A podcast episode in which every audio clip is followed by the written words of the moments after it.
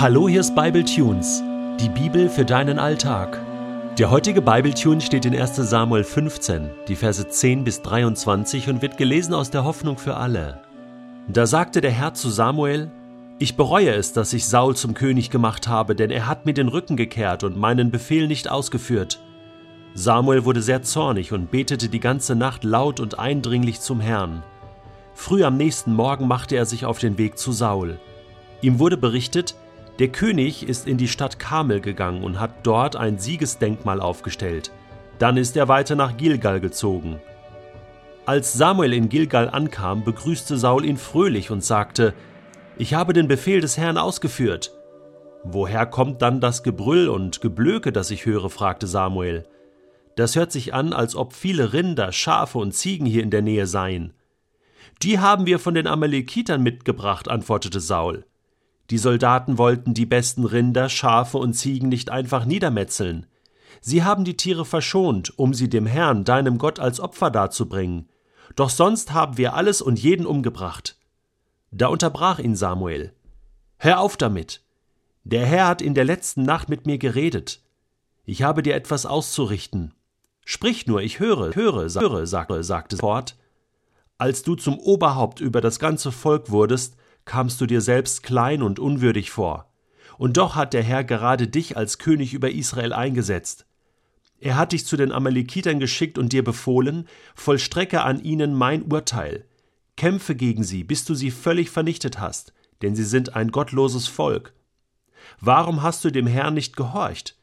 Warum hast du dich gierig auf die Beute gestürzt und gerade das getan, was der Herr dir verboten hatte?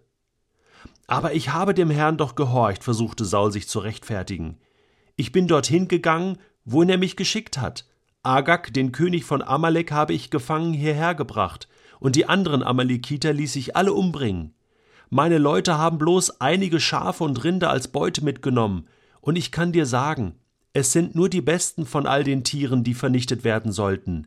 Das Volk ließ sie leben, um sie hier in Gilgal dem Herrn, deinem Gott, zu opfern. Doch Samuel erwiderte, was denkst du, worüber freut sich der Herr mehr? Über viele Brand- und Schlachtopfer oder über Gehorsam gegenüber seinen Weisungen?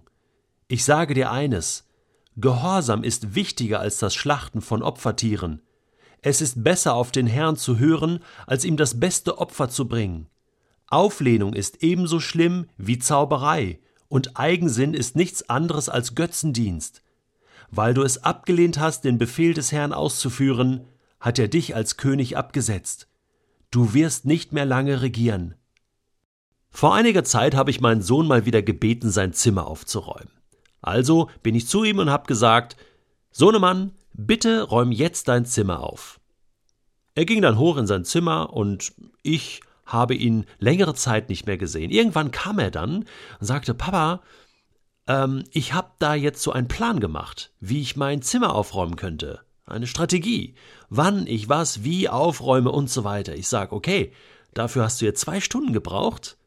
Cool. Und dein Zimmer ist aber immer noch nicht aufgeräumt. Also fang jetzt bitte an. Räum bitte dein Zimmer auf. Alles klar. Dann habe ich ihn wieder längere Zeit nicht gesehen. Irgendwann kam er dann und sagte, du, ich habe jetzt einfach mal darüber gebetet. Ich habe jetzt mit Gott gesprochen und gesagt, Gott gibt mir Kraft, dass ich, dass ich jetzt mein Zimmer aufräumen kann. Ich sage ja, aber hast du jetzt dein Zimmer schon aufgeräumt? Nein, noch nicht. Ich will jetzt aber damit anfangen. Okay, dann habe ich wieder längere Zeit nichts gehört, nichts gesehen. Irgendwann kam er dann und sagte, ich habe jetzt mal meiner Schwester geholfen, ihr Zimmer aufzuräumen. Ich sag, das ist total nett von dir. Super, dass du deiner Schwester hilfst, ihr Zimmer aufzuräumen. Aber mein Auftrag an dich war, dass du dein Zimmer aufräumst. Könntest du bitte jetzt anfangen, dein Zimmer aufzuräumen? Wieder verschwand er für eine Stunde und kam dann freudestrahlend die Treppe runter. Ich sagte, und? Hast du dein Zimmer aufgeräumt? Ähm, ich noch nicht, Papa, aber ich hab hier ein Gedicht geschrieben. Hör mal, das motiviert mich total zum Zimmer aufräumen. Da heißt es, ich räume mein Zimmer auf und es macht mir großen Spaß. Ich räume mein Zimmer auf, das bringt mir echt was. Und dann hat er mir das ganze Gedicht vorgelesen und ich war begeistert von diesem Gedicht und habe gesagt, das ist toll, das ist toll, wenn ich das motiviert, aber du hast ja dein Zimmer jetzt immer noch nicht aufgeräumt. Und wenn sie nicht gestorben sind, dann leben sie heute noch und versuchen immer noch ihr Zimmer aufzuräumen. Natürlich ist diese Geschichte frei erfunden. Aber stell dir mal vor, es gibt Menschen, die tun einfach nicht das, was man ihnen sagt. Stell dir vor, du bist Chef von einem Unternehmen und hast Mitarbeiter, die alles andere machen, nur nicht das, was du ihnen gesagt hast. Ich glaube, diese Mitarbeiter sind nicht mehr lange bei dir angestellt. Was soll Gott mit Menschen machen, die einfach nicht das tun, was er sagt? Ist die Tatsache, dass Menschen nicht das tun, was Gott sagt, nicht Ausdruck davon, dass ihnen das eigentlich egal ist? Dass ihnen ihre eigene Meinung, ihr eigenes Tun, ihre eigenen Entscheidungen viel wichtiger sind? Was soll Gott mit Saul tun? Und Saul ist ja nicht irgendjemand. Saul ist der erste Mann in Israel. Er ist König. Und die Latte, die Messlatte, die Gott hier anlegen muss, ist so hoch. Höher geht's eigentlich gar nicht mehr. Jetzt gibt er ihm noch einmal diese Chance und sagt, räum dein Zimmer auf. Und Saul?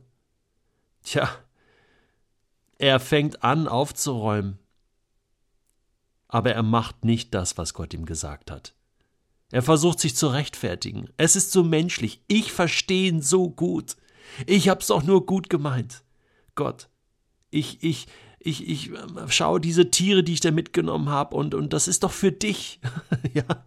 Er versucht es Gott recht zu machen, aber auf seine Art und nicht, wie Gott es will. Und Samuel, der arme Kerl, muss jetzt zu Saul gehen und ihm diese Botschaft Gottes überbringen.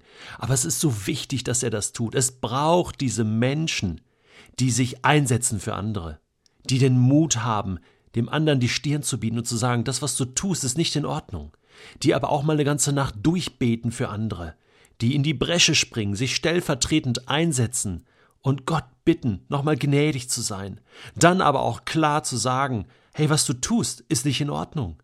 Gott ist dein Gehorsam jetzt einfach wichtiger als das, was du tust und, und machst und meinst, es wäre gut und richtig.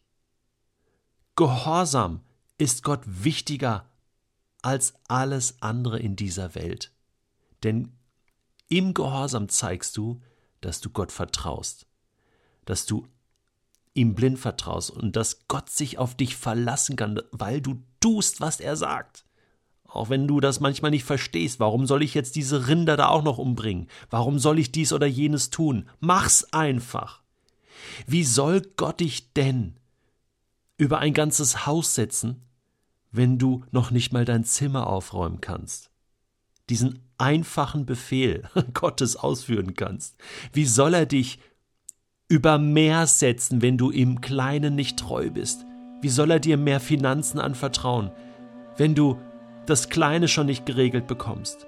Wie soll er dich über über Menschen setzen, das heißt Verantwortung geben, wenn du dein eigenes Leben noch nicht mal auf die Reihe bekommst und, und, und. Das heißt, Gott möchte, dass wir lernen, gehorsam zu sein, damit er uns mehr Verantwortung geben kann, damit er sich blind darauf verlassen kann, damit er weiß, hey, ich muss gar nichts mehr sagen. Ja? Wie schön wäre das für mich, wenn ich wüsste, meine Kinder räumen selbstständig ihr Zimmer auf, weil sie wissen, Papa möchte das so und ich habe Papa lieb und jetzt mache ich das einfach.